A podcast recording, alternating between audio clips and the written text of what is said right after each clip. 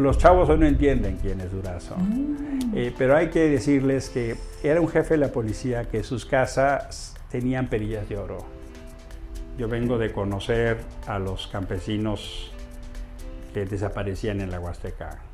Yo vengo de conocer en casa a mis papás a los refugiados sandinistas que el somocismo les cortó las manos y aprendieron a usar pinzas para comer en México.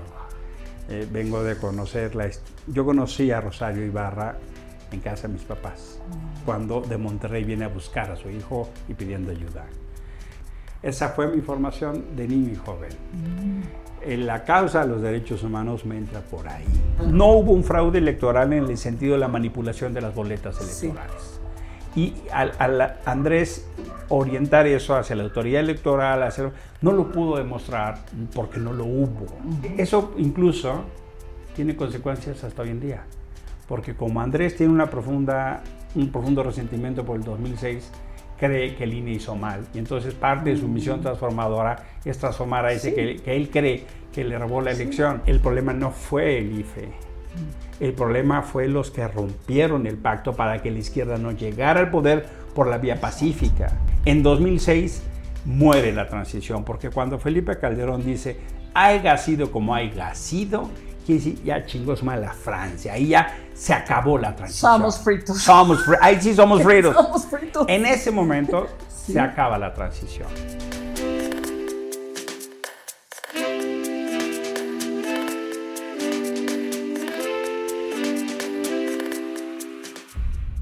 Cuando ves que desde el Ejecutivo Federal se estructura una negociación con el gobierno de Trump para liberar al general Cienfuegos y presuntamente ser juzgado aquí, para ser juzgado aquí, y aquí es exonerado por la Es fiscalía. absoluto, es exonerado. ¿Qué, qué, qué, Lo, lo que dices es, estamos ¿Cómo, viviendo... reflexio- ¿Cómo reflexionar esta historia? Porque tenemos muchos pendientes. Tú dices, no, no, hemos, no hemos sabido qué nos pasó eh, en la Guerra Sucia en aquellos años, pero, pero los pendientes se han acumulado. Hay, hay pendientes hi- históricos, y- pero hay fenómenos que toman nueva dinámica. Mm. Lo, que, lo, lo de Cienfuegos, lo que revela con mucha claridad es que hay un nuevo, un nuevo capítulo de un pacto de corrupción e impunidad.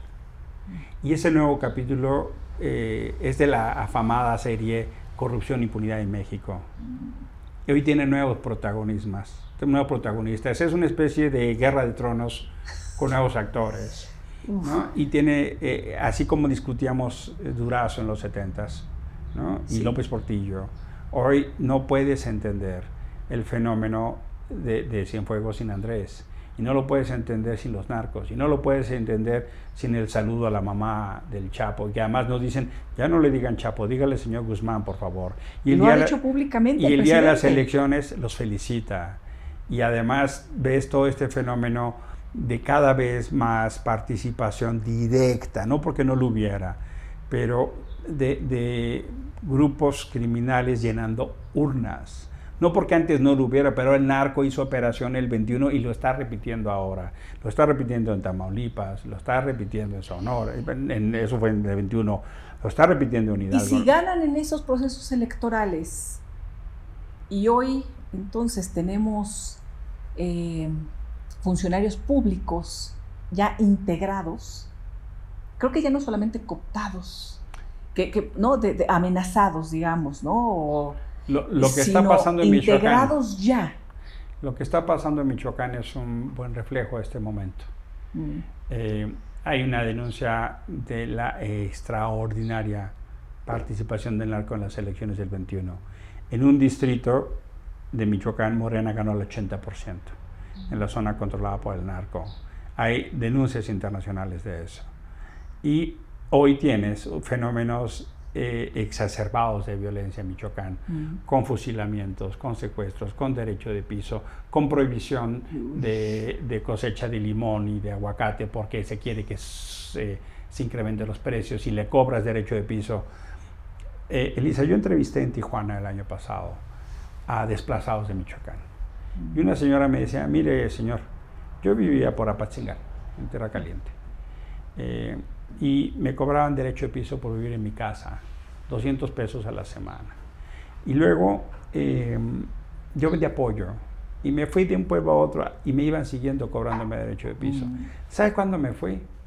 Cuando me dijeron, mañana nos llevamos a tu hijo porque nos hacen falta nuevos. Oh, Ahí sí ya no. Y, y yo me vine acá y estoy esperando un contacto pa- para irme con mi hermano que está en California. mm. Eh, vi a una señora que era de Guerrero.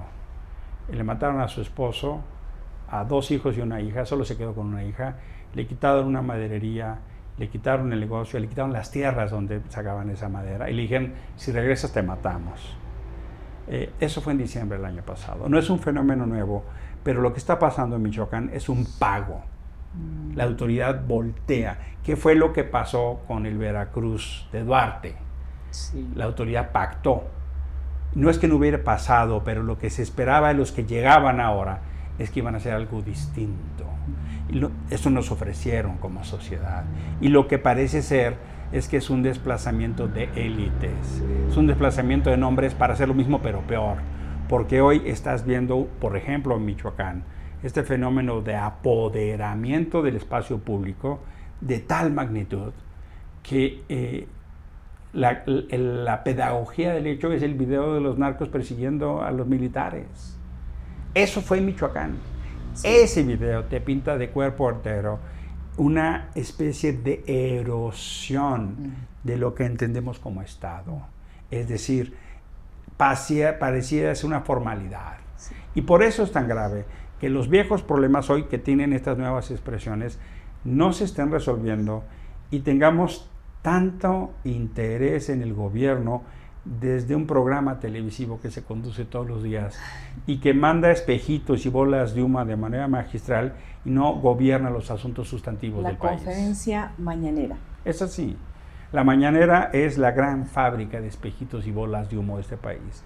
Y en lugar de estar discutiendo los asuntos que le duelen a la gente y que requieren de convocar a todos y todos los que pudiéramos construir algo para evitarlo, eh, se genera un fenómeno de polarización para la gerencia del conflicto. ¿Nunca te contactaron de- del grupo de Andrés Manuel López Obrador, pensando en tantos años ya también eh, como un líder importante, Emilio, en donde te fuiste construyendo en defensa de derechos humanos, en donde estuviste como consejero en, en el entonces Distrito Federal, con todos estos temas, eh, ¿nunca te ligaste o estuviste cerca del movimiento de Andrés Manuel? Conozco muy bien a toda la cúpula que hoy gobierna. Fueron mis clientes frecuentes. ¿En dónde? Yo fui presidente de la Comisión de Derechos Humanos del Distrito Federal entonces, sí, del 2001 al 2009. sí. Entonces, por supuesto que mi, mi interlocución era con Andrés Manuel, jefe de gobierno, Ah. y con Encinas, y con Martí, y con Claudio Sheinbaum, y con René Bejarano, y con Dolores Padierna, y con la larga... Marcelo Marcelo fue jefe de gobierno. también te tocó Él, él fue en Marcelo. 2006, 2009. ¿Ves? Son los mismos. Son No, los bueno, está- está- con. Marcelo me tocó el News Divine. Sí. Estos Que se- jóvenes que murieron sí, en una discoteca en Gustavo Y ahorita Madero. lo que estamos grabando justo se van a cumplir este, Entonces, los conozco bien. Sé quiénes son y me conocen bien. Y, y en parte te diría, por eso no estoy ahí. Claro, les daba, eh, o sea, a ti te tocaba Yo era la comisión emitir autónoma las recomendaciones. ¿no? Decía alguno de ellos que mi problema es que yo pensaba como un ombudsman sueco y estábamos en México. Mm. Digo, no, no, mi, mi problema es que yo aspiro a que ustedes encabecen la indignación y lo que ustedes hacen es encabezar la negación. Y el problema cuando encabezan la negación no solo nos niegan el tránsito del cambio, sino no se pone al lado de las víctimas. Marcelo entendió mucho mejor esa ecuación, por ejemplo, en News Divine. Andrés, de ninguna manera. Cuando yo regreso de Washington y decidimos hacer la iniciativa ahora, intentando construir mi candidatura presidencial independiente, Sí. Hay un, un fenómeno que, que cambia, que es las elecciones del 17 en el Estado de México y Coahuila. Cuando yo veo eso, digo, no, eh, las candidaturas independientes no van a funcionar, van a acabar siendo funcionales, como en mi opinión creo que pasó Mm. eh, con el Bronco, con el Jaguar y con Margarita. Eh, tuvieron algunos de ellos más de 800 mil firmas falsas. Eh, Sí, Y yo decido, sí. Junto con todo este colectivo que decidimos, para así decirlo, tener una discusión, a pesar de que teníamos ya como 110 mil personas que nos apoyaban, le llamábamos avales, eh, hacer un llamado a las fuerzas políticas para hacer un diálogo público. Y del lado de Andrés Manuel nos buscó Alfonso Romo. Mm. Y del lado del frente nos buscó la dirigencia del frente. Nos buscó Anaya, nos buscó Barrales, nos buscó Dante. Por eso decides... Decidimos irnos al, frente porque... Te criticaron mucho. Sí, el frente acepta un diálogo público. El Frente acepta una construcción de un acuerdo con nuestra agenda. Mm. Y la iniciativa ahora decide incorporarse como una fuerza emergente, no como partido político, como una gran alianza. Y cuando nosotros le dijimos a Poncho Romo, queremos un diálogo público con Andrés y queremos presentarle nuestra agenda y queremos hacer una alianza electoral, parlamentaria y de gobierno en estos términos. La respuesta de Poncho fue, ya saben cómo es Andrés. ¿Y, cómo es Andrés? fue, eh, el, Andrés, ¿A qué se refiere? se, refiere a no se va a sentar públicamente con ustedes. No va a haber un diálogo público, no va a aceptar sus condiciones. Si ustedes quieren, lo que tienen que aceptar es irse a un evento en el Monumento a la Revolución, donde Andrés les dé la bienvenida y se incorporen al movimiento como uno más. Y ahí ver qué se puede construir. Es como el Leviatán, ¿no? Es como una especie de purificación donde eh, más o menos... integran. Y, dije, el otro intento que se hizo, el primer intento fue a través de Alejandro Solalinde. Él quiso hacer un encuentro con López Obrador. Antes que con Alfonso. Antes que con Alfonso. Y nos, Alejandro Solalinde propuso que Javier Sicilia, Cuauhtémoc Cárdenas, Emilio Álvarez y Casa y Alfredo Figueroa tuviéramos un encuentro con, con Andrés. Eh, tuvimos una reunión de las que estaba convocando Cuauhtémoc y le dijimos, mira, para que eso pase, eh, eh, tiene que haber tres reglas. La primera, Andrés nos tiene que convocar. La segunda, tiene que ser bajo la base de que podamos hablar y decir lo que queramos. No, no, no, no puede él esperar que no vamos a... Y él tiene que estar abierto a escuchar. Y la tercera base es que podamos tener una discusión muy con base a programas. Eh, Alejandro Solalinde nos quiso invitar a un convento al norte de la ciudad, donde no se cumplía ninguna de estas tres condiciones. Eh, Cuauhtémoc Cárdenas decide no ir porque unos días antes sale Andrés diciendo que había gente que tenía que ofrecerle disculpas, entre ellos Cárdenas. Entonces Cárdenas dice, ¿yo de qué tengo que pedirle disculpa? Yo le mensajé a Alejandro Solalinde por la vía que nos acostumbrábamos la llevabas bien, bueno, eh, con Alejandro. Alejandro lo aprecio y lo respeto enormemente, no acompaño para nada su posición con respecto a este gobierno. Acá, pero su labor sí, como, social, como, defensor de migrantes. Sí, sí, sí. Eh, y eh, infelizmente Alejandro refirió no haber recibido el mensaje. ¿El mensaje? Y no nos encontramos con Andrés. ¿Era a través de una persona o no, no, vía mensajes? Sí, WhatsApp. literalmente mensajitos. que era la vía en la que nos comunicamos. Y me dijo, oye, te están esperando. Alejandro, yo te avisé que no iba a ir. Eh, ese fue el primer intento. El segundo intento fue Alfonso Romo. Y Alfonso nos dijo, el único interlocutor soy yo. Mm. Nos buscó Tatiana Cloutier. A Tatiana yo la conocía por eh, movimientos de, derechos humanos en, Monterrey. Sí. E, ella era consejera de CADAC y, le tengo mucho aprecio por sus líderes y luchas ciudadanas. En este contexto, pues, estamos sentados de lado de la mesa y eso nos tiene muy desencontrados, pero hay mucho respeto a su persona. Ella trabajó con algunos publicistas y alguna gente que, en mi opinión, le hicieron mucho daño. Eh, la respeto mucho en términos de, su lead y su historia no acompaño su diagnóstico del país y muy probablemente ella podrá pensar lo mismo de mí. ¿no? No acompaño su diagnóstico. Pero o sea, su, diagnóstico actual, eh, estar en el gobierno actual con, con Andrés Manuel. Y no pasa nada, pues. O sea, no, sencillamente no estamos del mismo lado, pero eso no quiere decir que uno no respeta a la persona y a su historia. No está en este momento, pero no eh, entrevistamos también aquí este, a, Tatiana. Ella es un buen ejemplo. Y, veíamos también estos vasos comunicantes de eh, personas pues, muy comprometidas con la lucha social, los derechos humanos, en fin. Eh, Tatiana nos conecta con Romo. Ah. Y Romo, ah, estamos hablando de noviembre, diciembre del 17. Y final cuentas, no, sé, con, no podemos llevar adelante un espacio de diálogo en los términos que la iniciativa ahora quería con Andrés. Y con el Frente sí.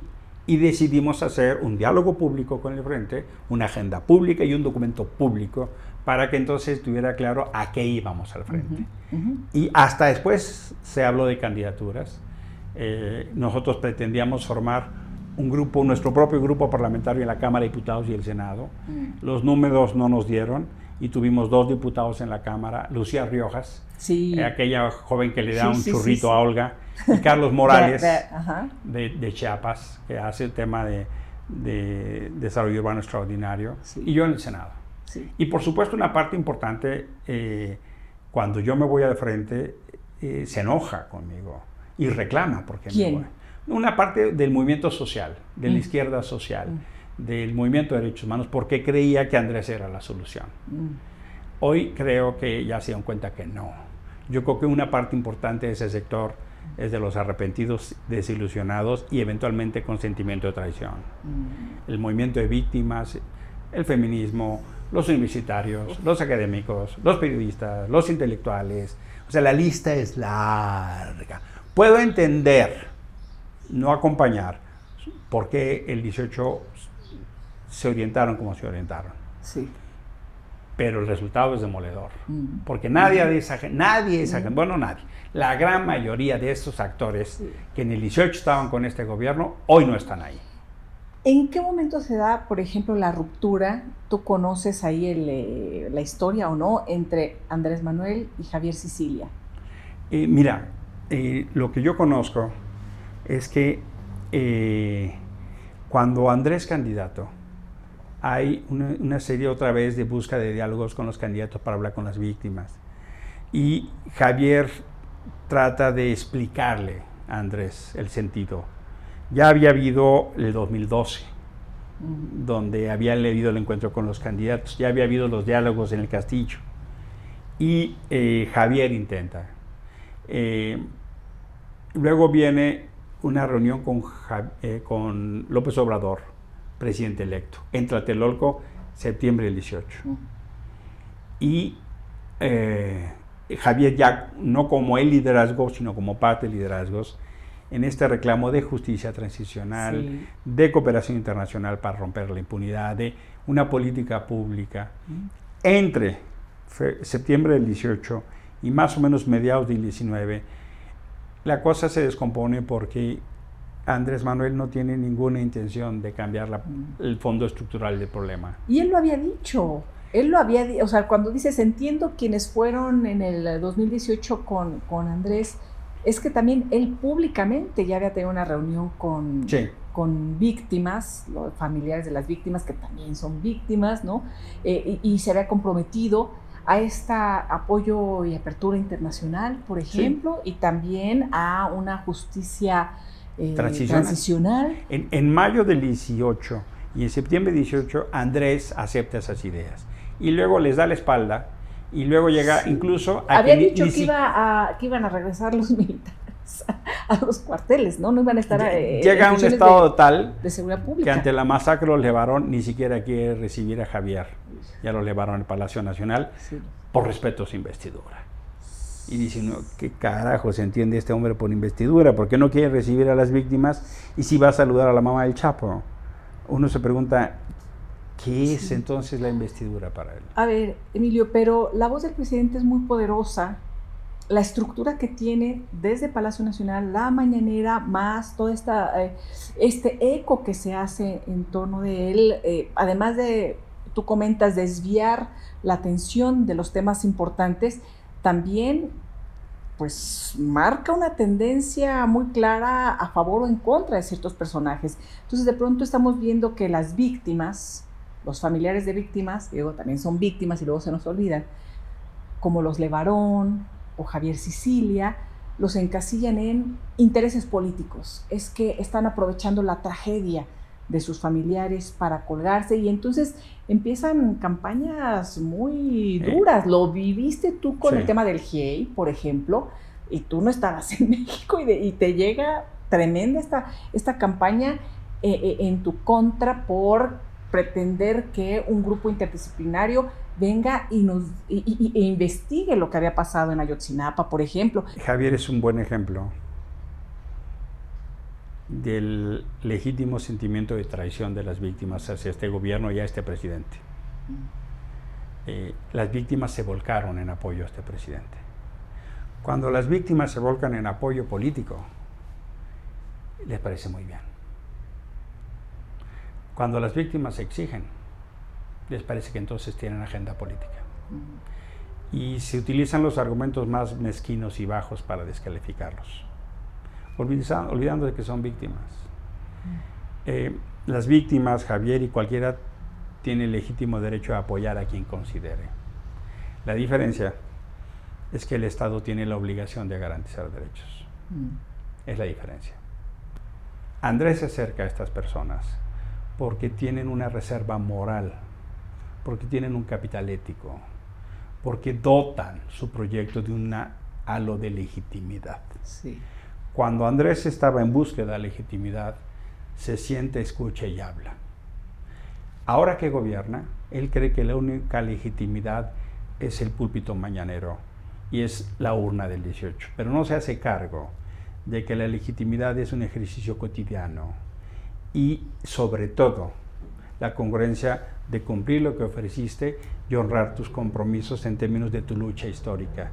Lo que hoy está pasando es que Andrés se ha olvidado de todo eso y hoy el poder se traga al personaje. Tenemos al presidente Andrés Manuel López Obrador, que cada vez es más diferente del luchador Andrés Manuel López Obrador. Siempre hay una pregunta de si en realidad cuál es el verdadero.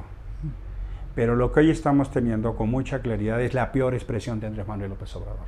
Hoy lo que vemos es que Andrés de manera sistemática da la espalda a todas las cosas a las que se comprometió y nos encuentra y nos inventa y nos dice cualquier cantidad de historias maravillosas que no cabe duda que es excelente para las bolas de humo y los espejitos, es un maestro, pero no se están resolviendo los problemas del país. Estamos peor en violencia, estamos peor en migración, estamos peor en feminicidio, estamos peor en pobreza, estamos peor en salud, estamos peor en medio ambiente Estamos peor en lo que se refiere a periodismo, estamos peor en lo que se refiere a participación de la sociedad civil. En muchos indicadores estamos peor. Es decir, aquello que apostábamos como tejido democrático, como pacto democrático, está erosionado y debilitado. ¿Qué está mejor? Está mejor la concentración del gobierno, el poder autoritario, la participación del ejército y la, marina función pública, que tiene 80% presupuesto más y, casi 250 funciones más de lo que antes tenía. Está mejor eventualmente algunas cosas que tienen que ver con la disminución de excesos en el gobierno en términos de salarios y privilegios, pero no estamos mejor en transparencia. Ocho de cada diez compras se hacen por opacidad o discrecionalidad. No estamos mejor en lo que signifique la rendición de cuentas públicas. No estamos mejor en donde el gobierno ponga ejemplo en el cumplimiento de la ley. El, el gobierno de Andrés Manuel nos presenta la excepción como norma. Es, el gobierno no tiene por qué cumplir la, eh, la, ley y nos manda decretazos para decirnos que no tiene por qué cumplir. Entonces obliga a las instituciones que le den permiso a las obras públicas y al tren Maya y al aeropuerto y a Dos Bocas, aunque no cumplan la ley. El mensaje que manda es la excepción es como regla. Eso es una derrota ética y política del gobierno, porque el gobierno tiene que ser el primero en poner el ejemplo, Elisa. ¿Cómo le dices a un empresario? ¿Cómo le dices a un industrial? ¿Cómo le dices a un pequeño comerciante que pague sus impuestos, que pague el seguro, que saque la licencia de uso de piso, que ponga el letrero, que ponga todo lo que es de protección civil, si el gobierno no lo hace? ¿Con qué autoridad reclamas? Más que con la fuerza. Y entonces mandas al Seguro Social, mandas al SAT, mandas a la UIF, y entonces la gente está empezando a entender que esto es un régimen de miedo, no de un régimen de derechos y libertades. Ese es el problema que hoy muy infelizmente estamos viviendo. Es la traición de un proceso de transición democrática cuyo centro eran libertades y derechos. Por eso Javier Sicilia y muchos más tendrían toda la razón en sentirse traicionados. ¿Tú has tenido temor? ¿Te has sentido amenazado, eh, vigilado?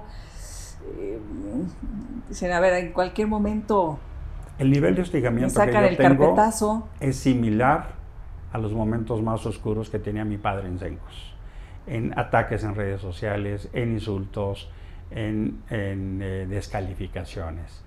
¿Es el momento en el que más ataques has vivido, más hostigamiento hacia tu persona, tu trabajo? Solo tienes que entrar una, una revisadita a mi Facebook.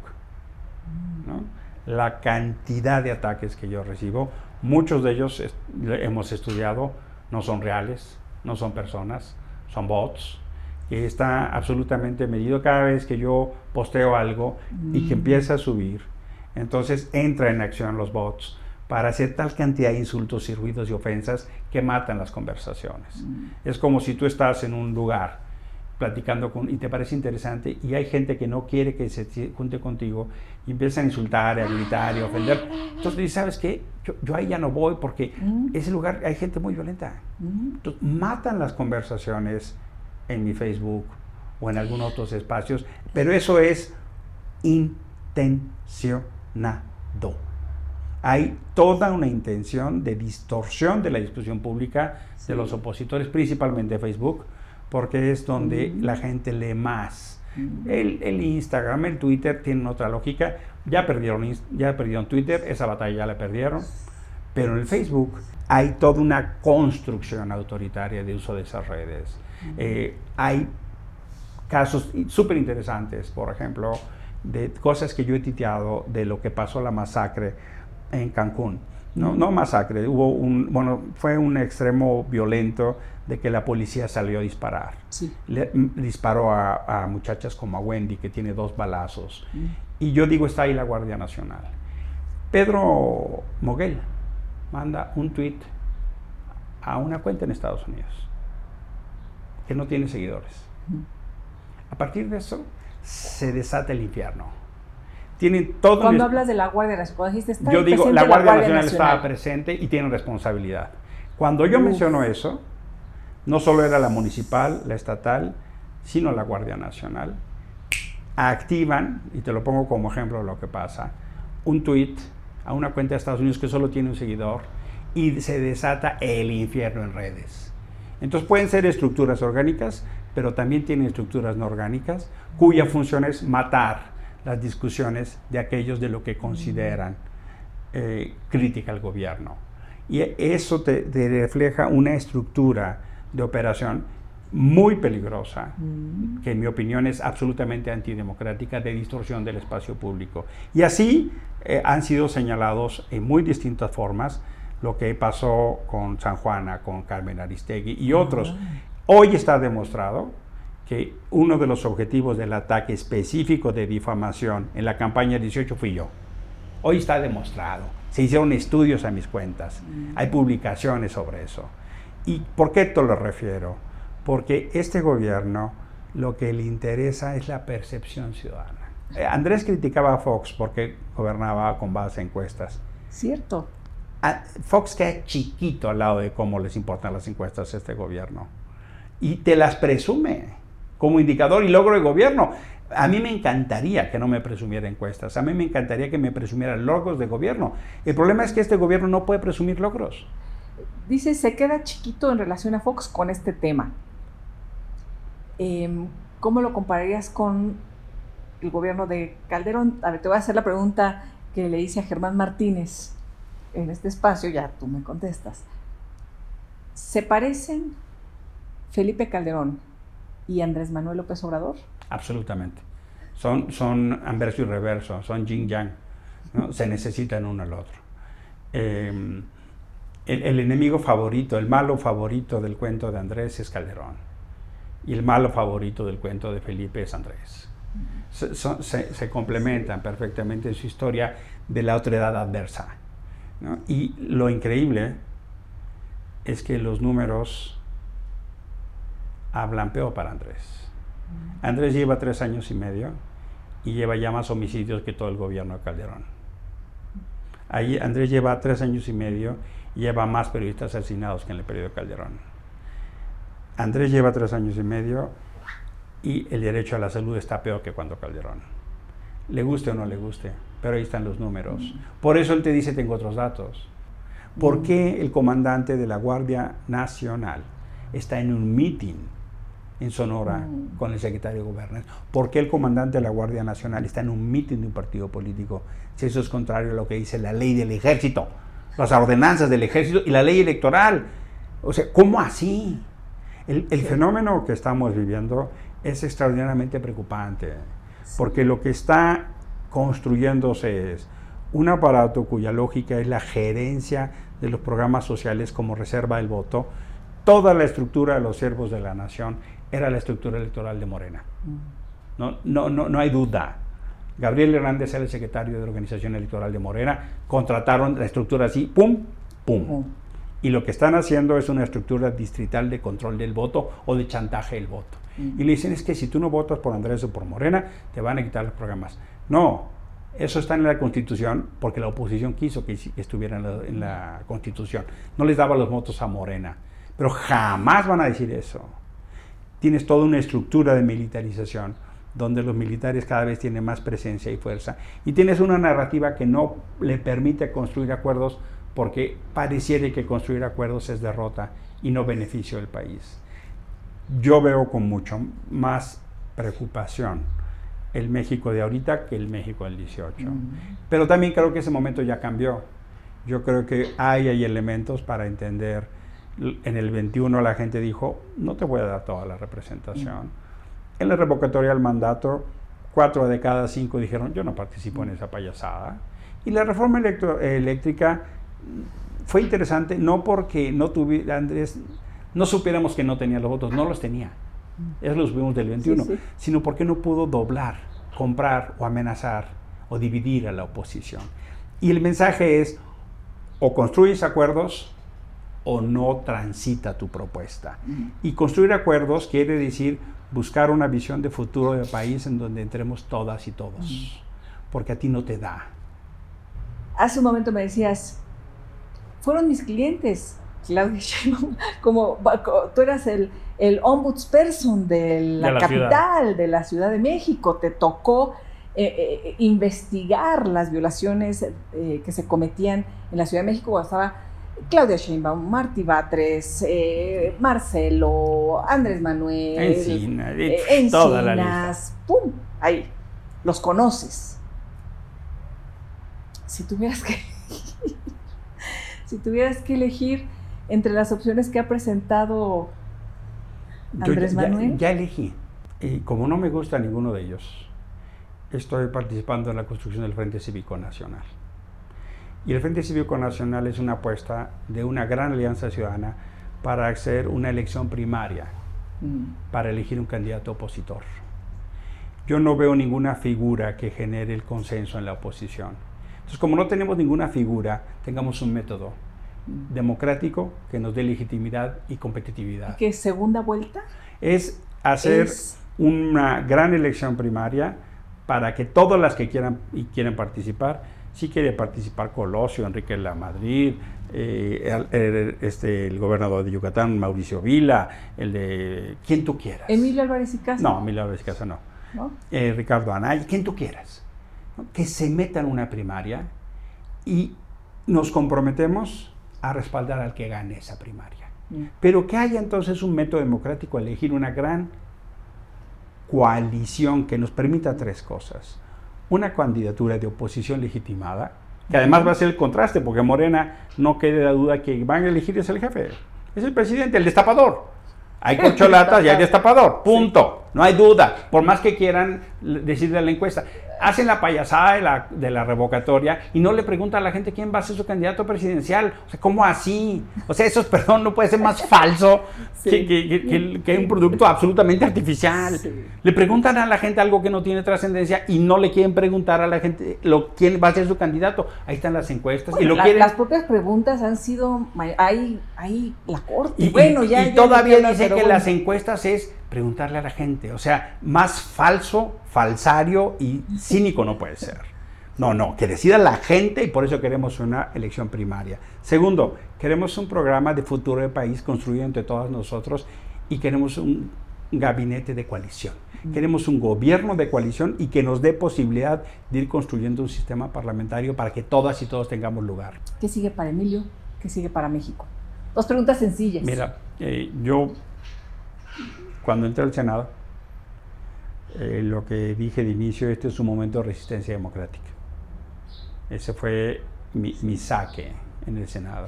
¿Te sentiste solo o muy solo en algún momento? Ah, sí, porque yo era el único independiente. O sea, yo me tuve que pelear, Elisa, más o menos tres meses para que me dejaran hablar.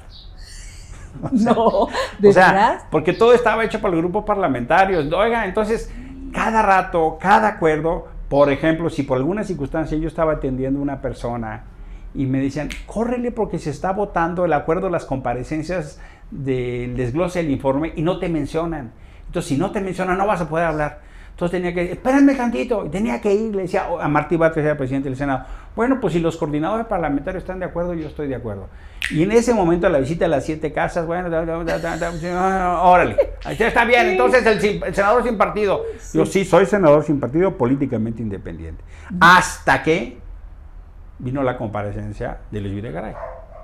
Y en ese momento yo tuve la condición de tener a Luis Videgaray y decirle, usted es el gran primer corresponsable del desastre del gobierno. Y varios de Morena me dijeron, tú dijiste lo que nosotros debíamos haber dicho.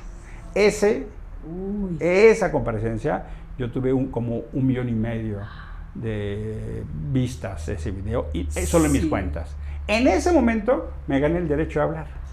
¿Y, quién te, y te ganaste también algunos seguidores dentro de Morena? Sí, mira, yo conozco, hay gente morena que conozco. O sea, ¿quién te apoya?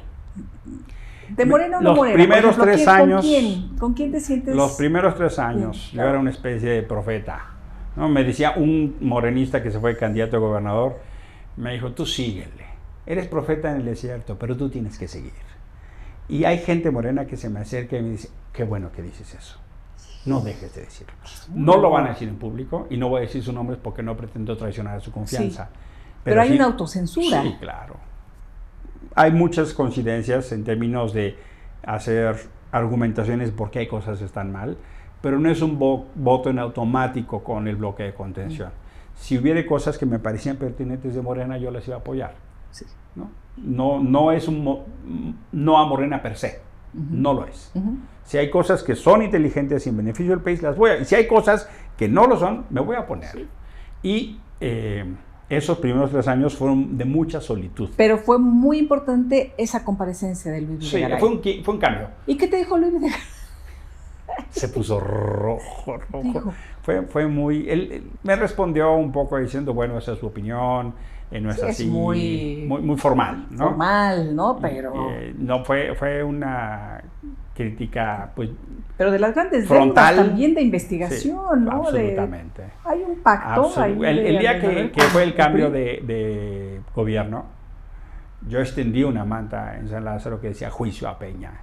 Mm. Estaban Andrés y Peña. Y ahí la tengo, juicio a Peña. ¿Y te vas a quedar con tu manta? Y, me, y digo, ahí hay un pacto ya hasta le Andrés cosas bonitas. No toca a Peña ni con el pétalo de una rosa y todos sus. Hay un acuerdo, hay un pacto. Por eso digo que es una serie con nuevos capítulos y episodios. Es un nuevo pacto de corrupción e impunidad y no lo van a tocar. Punto. Y el que ofrecía luchar contra la corrupción o la impunidad está haciendo lo que está haciendo. Y por eso esos primeros meses fueron complicados. Ya a los tres años ya me desenvolví. Los siguientes tres. Ya me desenvolví. Eh, y ah. me gané mi espacio. Tenía ya mi espacio garantizado. ¿Cómo forman el grupo plural? El grupo plural se fonda en la segunda parte, los segundos tres años. Eh, y digamos que mi gran ventaja era libertad. Mm. Yo podía decir lo que quería. Sí.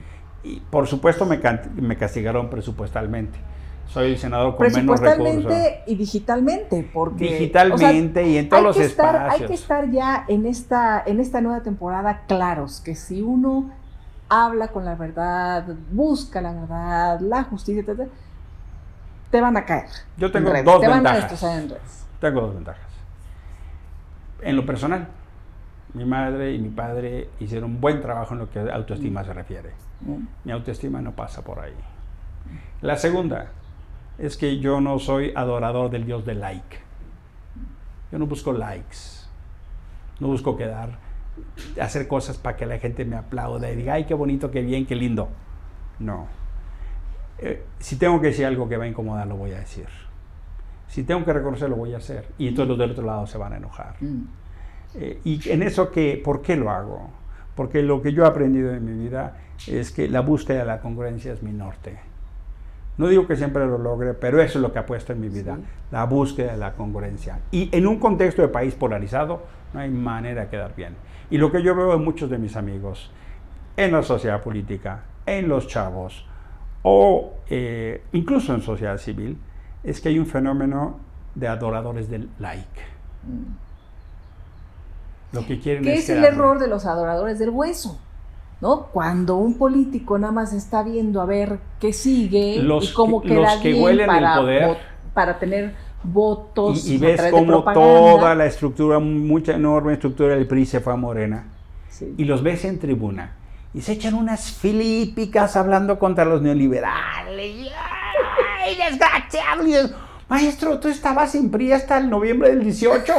O sea, todo lo que estás hablando tú lo construiste, papá. O sea, un poquito de madre, ¿no? O sea, un poquito de rubor, chingado. O sea, no tienen vergüenza. Y, y tú ves en Morena, está lleno de priistas, de panistas, de perredistas, de, todo lo que critican. De ahí está. La única diferencia es que como Andrés les perdió el perdón, porque se sumaron a su proyecto, entonces ya pueden hablar.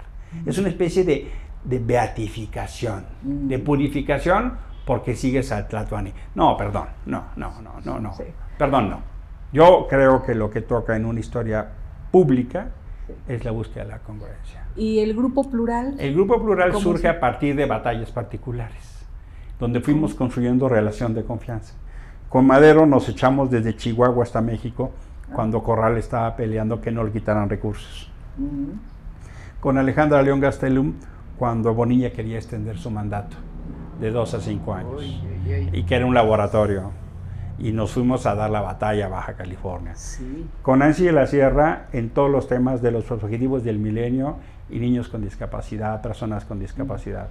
Y con Germán Martínez eh, fuimos discutiendo mucho la reforma judicial y muchos temas que tenían que ver con la preocupación de la militarización, los temas de transparencia. Y fuimos la reforma judicial que no, no, lograron. El desastre. O sea, se quedó la reforma de Arturo Saldívar. La derrota profunda de Saldívar. Saldívar ministro no tiene nada que ver con Saldívar presidente. Se lo tragó el poder. Y hoy tenemos la peor expresión también de Saldívar abyecto al poder presidencial. Es así. Yo tuve un profundo respeto al Saldívar ministro. Los aportes que hizo en la corte fueron fundamentales ya no encuentro ese Saldívar en la corte. Al contrario, encuentro un personaje al servicio del poder.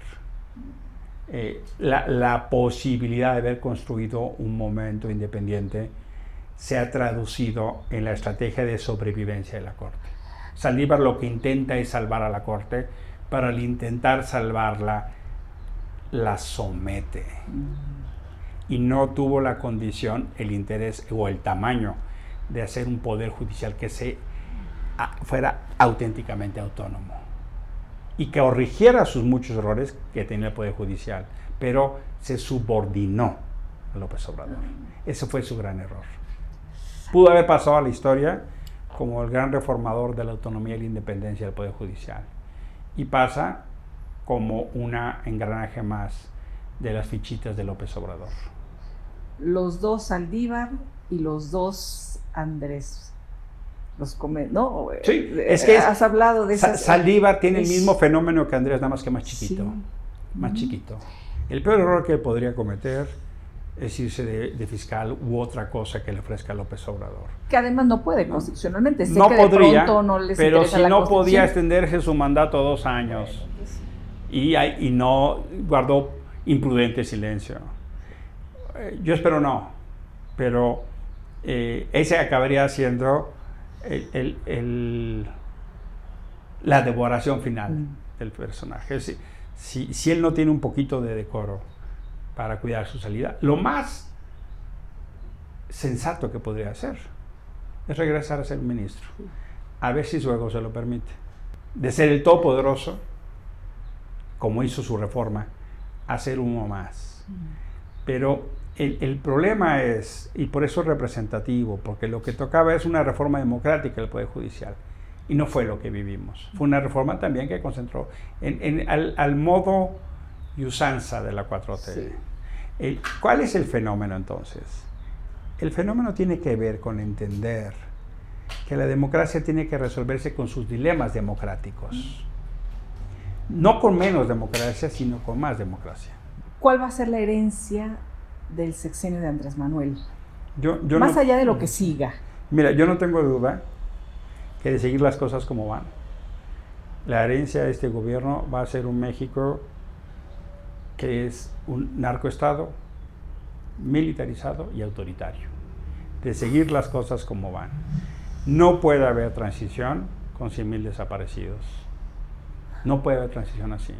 No puede haber transición con los niveles de violencia que tenemos. No puede haber transición con los feminicidios que tenemos. No puede haber transición con el mayor número de periodistas asesinados en los últimos sexenios. Así no puede haber transición y eso es lo que López Obrador no está entendiendo. Nos quiere vender un gran cuento de transición cuando los problemas fundamentales del país no se están resolviendo. No puede haber transición si no se resuelve el mm. fondo. Si me dicen que la transición es un bonito logotipo de back en las mañaneras donde están los próceres de la patria, es otra vez manejar viendo para atrás. Andrés tenía la posibilidad de construir un horizonte futuro, porque había muchos problemas reales de este país. Sí, sí lo sabía. Él tenía un diagnóstico muy certero, había muchas cosas y hay muchas cosas indefendibles del pasado. No se trata de volver a repetir los excesos que cometieron PRI, PAN y PRD. No, se trata de un pacto de horizonte de futuro. Andrés decidió dar la espalda y construir la transición volteando al modelo de construir un nuevo régimen de un partido único hegemónico. Por eso creo que es la gran derrota de la transición democrática.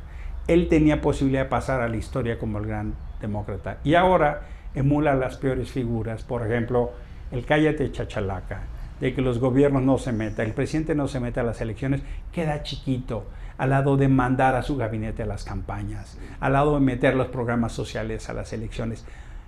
La reforma electoral que presentó es una reforma electoral desde el poder para fortalecer el poder. Es la primera vez en los últimos 30 años que es presentada por el poder, no por un diálogo con la oposición. ¿Cuál va a ser la herencia de Emilio Álvarez y Casa? Y o cómo quisieras que te recordaran tus seres queridos, tus hijas, tu hijo. Mira, yo esencialmente voy a seguir dando la batalla. Yo me imagino como parte de una gran coalición en la ciudad para arrebatársela a Morena. Soy ¿Te vas a concentrar en, la, ciudad, de manera principal? No me interesa ser el candidato, me interesa formar parte de una gran coalición. Y a partir de eso también ir construyendo espacios de resistencia democrática como toda mi vida he vivido de mi trabajo, no me importa eh, si estoy o no en el Congreso, ¿no? Eso es accesorio. Ese no es mi objetivo, es consecuencia. Y voy a dedicar mis espacios esencialmente a seguir una agenda de derechos humanos.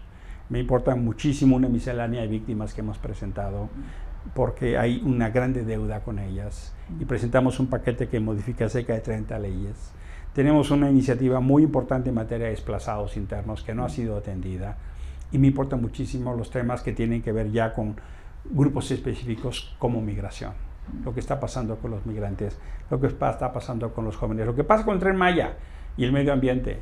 Esas son mis batallas, esas son mis causas y después del Congreso voy a seguir en eso. ¿Qué me gustaría que pensaran? Pues es un hombre que apostó a derechos y libertades buscando congruencia. Pero la verdad de las cosas es que qué piensa de mí la gente, eso se lo dejo a la gente, no me quita el sueño. Por supuesto que procuro tratar de una imagen aceptable, pues no, no ser un patanazo, ¿no? ¿Tus hijas, tu hijo?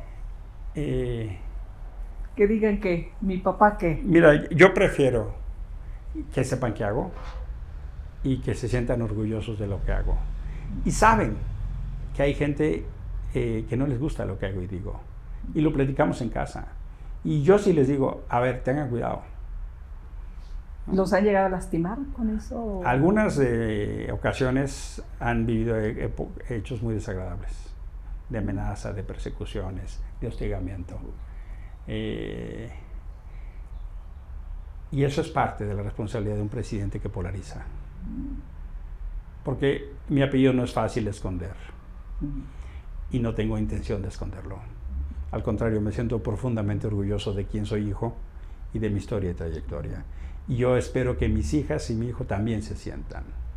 No, no tengo razón para esconderme. Sí tengo razón para señalar esas prácticas fascistas.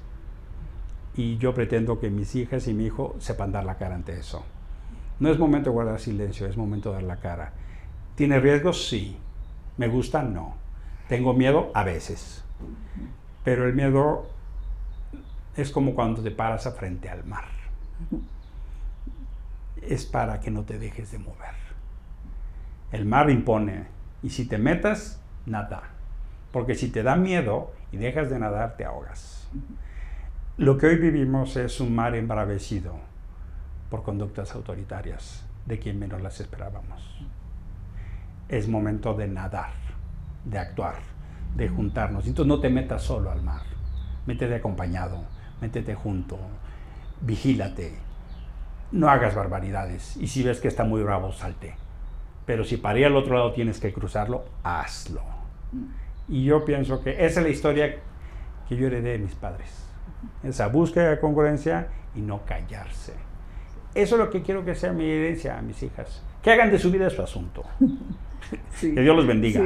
es su asunto, no mío. Yo ya les di las herramientas que les puedo dar y lo que quiero es que vuelen en libertad. Punto.